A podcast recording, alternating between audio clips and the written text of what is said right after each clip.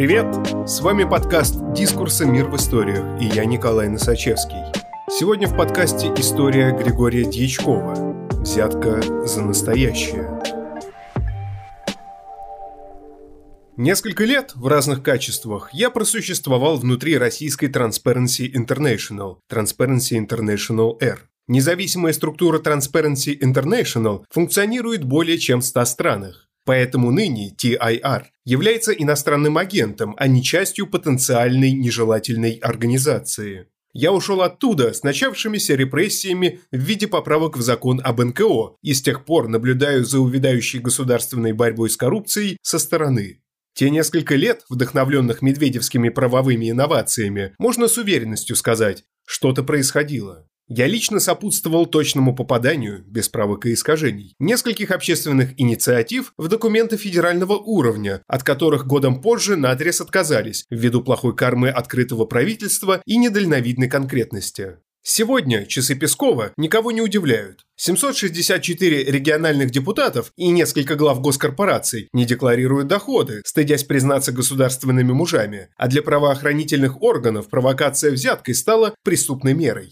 В новом литературном обозрении опубликован любопытный архивный документ 1946 года, где добросовестный сотрудник НКВД Арбузов пишет аналитическую записку лично товарищу Сталину с предложением всерьез начать борьбу с общественной болезнью под названием взяточничество. Он дает подробный анализ текущей ситуации и выдвигает ряд инициатив, которые помогли бы кардинально решить проблему в сжатые сроки. Читая эти инициативы сегодня, особенно на фоне международного антикоррупционного глоссария, понимаешь, что несжатые сроки 70 лет прошли даром. Все это время люди занимались чем-то другим, но не борьбой с коррупцией. Салтыков-Щедрин то ли приплясывает, то ли плачет в гробу от точности своего пророчества.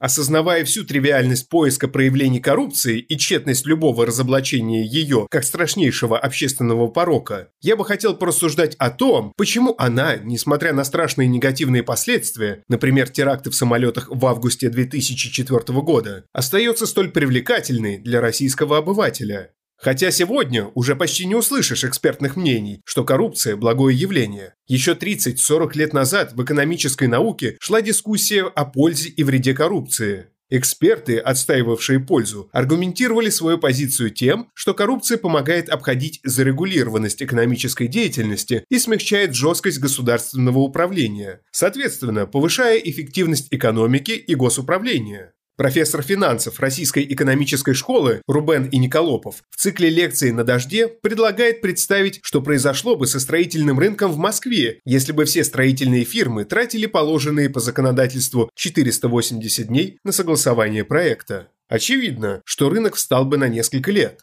Если к этому добавить экспертную позицию, что коррупция произрастает из культуры, а не слабой государственной власти, то получается, что коррупцию победить не только невозможно, сложно, ибо она затрагивает фундаментальные общественные практики, но и очень болезненно в краткосрочном периоде.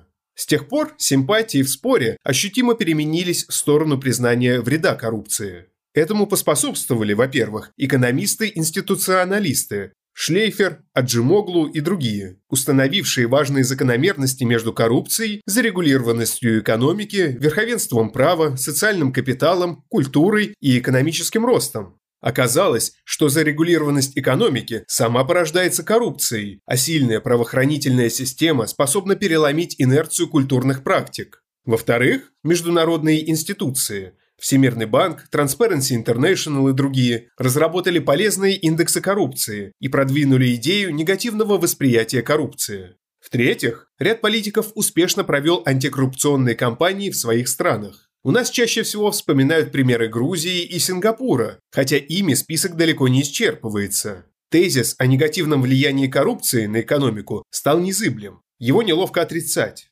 Теперь легче говорить о сложности измерения коррупции и недостатках нынешних индексов. Можно спорить о постепенной, масштабной борьбе с коррупцией или, в крайнем случае, просто игнорировать экономическую сферу общественной жизни.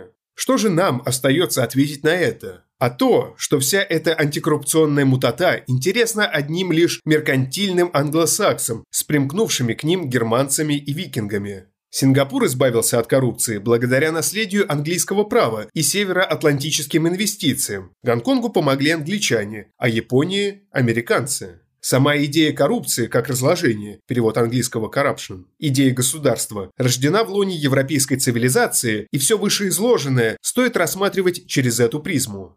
Коррупция, взяточничество, вздоимство, кумовство и так далее возникла задолго до изобретения соответствующего понятия, поэтому всегда содержала в себе национальный окрас и ностальгический привкус. Разные эпохи подбрасывают свои названия частям общего явления. Непотизм возник в римской католической церкви и был широко распространен в 15 веке. В сталинское время в ходу были выражения «дать дербанку», «отблагодарить» и «подмазать». Сейчас появились откаты и распилы, а также легализованная форма коррупции – лоббизм.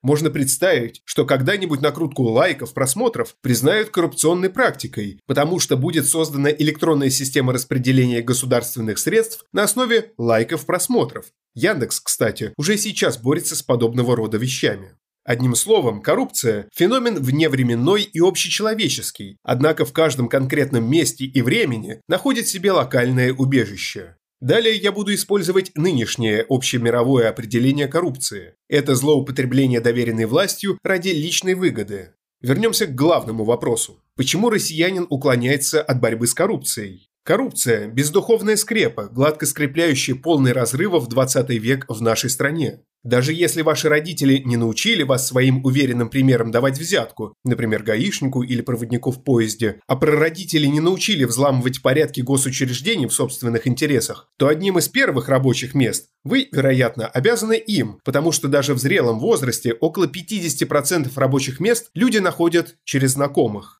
Сам факт нахождения работы через знакомых не говорит о кумовстве явно, а указывает лишь на то, что в половине случаев люди не доверяют безличным механизмам, таким как рынок и закон. Другой пример из этой серии – повсеместное написание шпаргалок и толерантность к списыванию, переданные то ли в семейном сундуке, то ли в дворовой песочнице. Не имея коррупции негативных коннотаций, может быть, мы бы и обрели в качестве главенствующей идеологии как альтернативу американскому эгоизму. Ведь пропади коррупция, пришлось бы признать власть закона, отпечатанного на дурном принтере, и попрощаться с щадящей формулой «строгость российских законов смягчается необязательностью их исполнения». А это значит, пришлось бы либо научиться продвигать хорошие законы, либо включать в себе законопослушного контроль-фрика. Ведь был бы человек, а статья найдется. Либо исследовать тропы беглых крестьян в поисках убежища от правоохранительной машины. Одним словом, пришлось бы меняться, и, вероятно, в одиночку. Продвигать хорошие законы выглядит самой конструктивной стратегией. Возможно, кто-то из вас уже предпринимал такие попытки, не дожидаясь окончательной победы добра над нейтралитетом. И тогда вы, вероятно, поняли, что всякий человек из метро – ваш потенциальный собеседник в дискуссии о хорошем законе. Это может быть и русифицированный китаец Самура, и распальцованный детеныш стремительных госкапиталистов, правда в метро вы его не встретите, и бедный работяга, сидящий на микрофинансировании. Если получится с ними договориться, то придется с ними разделять стыд и радость от ошибок и достижений, связанных с этим законом. Возможно, вы даже испытаете guilty pleasure от слияния с государством. От всех этих чувственных испытаний коррупция нас защищает и, в свою очередь, дарит другой тип эмоциональной связи – чувство тайного преступного сговора на двоих или больше, по интимности напоминающий любовный союз или оргию, как у Сорокина в «Дне опричника». Ведь приятно поговорить с полицейским по-человечески, полиция с народом, без посредника в виде государства, мелкое правонарушение – не повод ссориться. Полицейский обретает реальную власть, не сдерживаемую должностными инструкциями, а нарушитель может гордиться своим заработком, полученным часто в отчужденном труде и в услужливости перед начальником, клиентом, которым возможно с достоинством воспользоваться, взаимовыгодный союз на эмоциональном уровне. Взаимовыгодность – это не обязательное условие. Бывают случаи коррупционного вымогательства, когда жертва очевидна. Здесь же жертва абстрактна, и мало кто в мачистском обществе готов присваивать себе ее статус. Есть мнение, что победить коррупцию не только сложно, но по первости еще и очень болезненно. Когда Coca-Cola использует буддистское «живи здесь и сейчас», качестве рекламного слогана, болезненность реформ становится ощутима. Они направлены в отдаленное будущее, которое невозможно потрогать как «не место» – утопия. Кто из молодых людей, занося в рот лакомый кусочек гастрономии или улетая в стратосферы очередного музыкального феста, может про себя мыслить в долгой перспективе – 10-15 лет? И что можно помыслить в такой отдаленной перспективе, кроме идеологических штампов – стабильный заработок, большая семья, ипотека? Мы находимся на краю катастрофы. Если верить голливудским апокалиптическим сюжетам и глобальному климатическому скептицизму, или предвкушать Третью мировую революцию. А значит, будущее – это больно. Любой конкретный сценарий будущего хочется коррумпировать и остаться в настоящем, где всякое будущее возможно себе купить. Успешная борьба с коррупцией – это фантазия, наравне с безвизовым режимом Шенген. Думать о ней так же приятно, как планировать уикенд в чистой европейской столице. Однако как парк Горького или новомодные садовники реально при коррупции, так и сама коррупция реальна при фантазии об ее отсутствии, в нас же самих. Процедуры согласования строительства, гаишник, школьный экзамен нуждаются в коррупции, чтобы обрести смысл собственного существования. А человек нуждается в бездарных рынках и законах, чтобы вспомнить, как важен ему близкий человеческий контакт. И если нет другого способа обратить друг на друга внимание, то и коррупция сойдет. Спасибо, что слушаете нас. Если вам нравится, что мы делаем, подписывайтесь на «Мир в историях». Нас можно найти на всех подкаст-площадках. Там же можно и оценить наш подкаст. И, конечно, присылайте свои истории нам на почту. «Дискурс» – некоммерческий журнал. Поддержать подкаст можно на нашем сайте. С вами был Николай Носачевский. До встречи через неделю.